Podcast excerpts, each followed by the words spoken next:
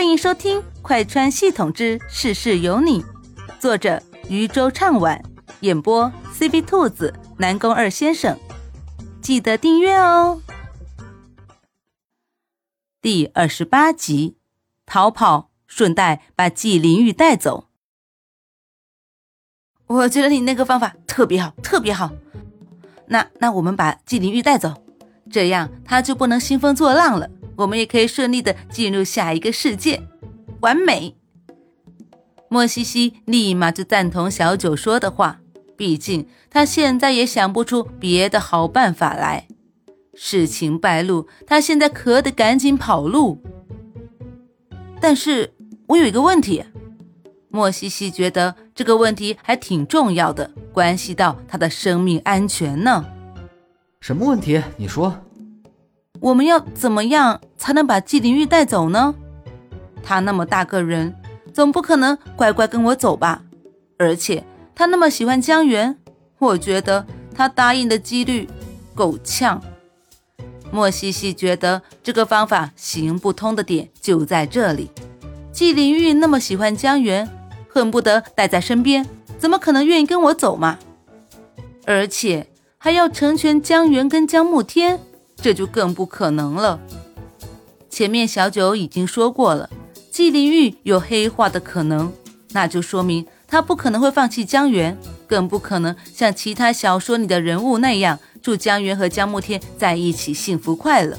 所以，这就是事情的难度啊！小九瞎出主意道：“你觉得让他爱上你的难度大吗？”这岂止是大呀！简直是太大了吧！一般像这种距离的季灵玉，对于江源的感情，那绝对比江慕天还要深。虐恋情深的情况下，男二绝对是最好的那个选择，而他永远是最大方，也是最博爱的那个人。所以要他放弃江源跟女配在一起，这事情好困难。小九沉思道：“你们俩毕竟长着同一张脸呢，要不让他将就将就？”这话莫西西就有些不太爱听了。什么叫将就啊？您看我这脸用得着将就吗？那这样吧，我这有一个药水，不过需要你拿积分来换。不换？这系统竟然还想坑他的积分？他做任务做到现在，也就攒了八百积分而已，这系统也太黑了。不贵的，不贵的。小九开始了自己的推销，但是莫西西根本就不上当。不贵，我也不要。可是这样的话，你就不能完成任务了呀。小九打着商量道：“要不这样吧，我再给你打个五折。”考虑考虑，多少积分？对于抠抠搜搜的莫西西，系统表示很无奈。三百积分，给你打个五折，一百五。不行，还是太贵了。系统有些愤怒了，一百五还贵？你讲不讲道理啊？一百五还贵？一百？一百四？一百？小九咬牙，一百三，说了一百就一百，不讲价。你要是再讲价，那好，这个我就不买了，随便你吧。任务爱完成不完成。小九算是第一次遇到这种人，想到主神大人说的，这个人得哄着，他到底还是妥协了。一百就一百，你这个抠抠搜搜的人类。成功讲价的莫西西心情极好，他不能欺负江慕天，还不能欺负欺负这个系统吗？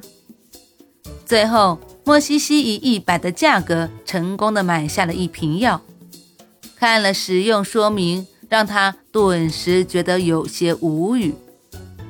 使用说明上说，使用者给使用人喝下之后，必须守在使用人的身边，他睁眼第一个看到的人。就将是他喜欢的人。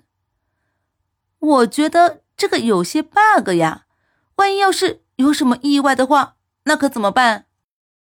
所以这你就得细心的守着了。要是出了什么问题，那你可就完蛋了。小九悠悠的提醒道：“再提醒你一句，这个东西只能使用一次。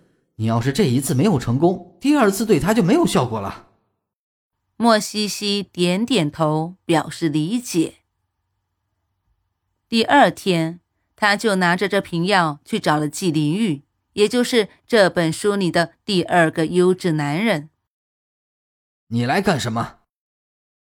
季灵玉看着面前的莫西西，皱了皱眉。虽然那张脸长得跟江源一模一样，可是他绝对不会承认的。这女人就是一个替代品而已，在他看来，更是一个肮脏的存在。也只有像江慕天那样的人才会喜欢莫西西。在他看来，江源就是不可替代的。季先生，我过来找你是有件事情，想要请你帮个忙。我不会帮你的忙的，你走吧。季灵玉直接拒绝道。小九嘻嘻一笑，看见没，人家就不给你面子。那要不我打晕了灌下去？我觉得行。于是莫西西二话不说的将季灵玉直接打晕了过去，而后将药灌进他的嘴里。心满意足的看着男人将药喝下去，莫西西拍了拍手，叉腰问道：“这药多久生效？他什么时候醒啊？”我怎么知道？我又从来没用过。莫西西只觉得五雷轰顶，这话的意思是，他今天要在这守一天吗？正在他觉得人生无望的时候，就听男人嗯了一声，接着就睁开了眼睛。药效这么快的吗？莫西西觉得有些新奇，在季灵玉身边蹲了下来。你醒啦？你知道我是谁吗？季灵玉看着面前的女人，皱了皱眉，说道：“莫西西，你怎么会在我这里？”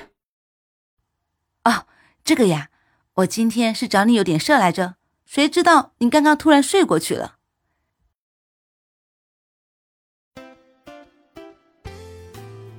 本集播讲完毕，感谢你的收听。也欢迎收听兔子的其他节目，强烈推荐精品多人有声剧《失忆老婆哪里逃》，越听越上头哦。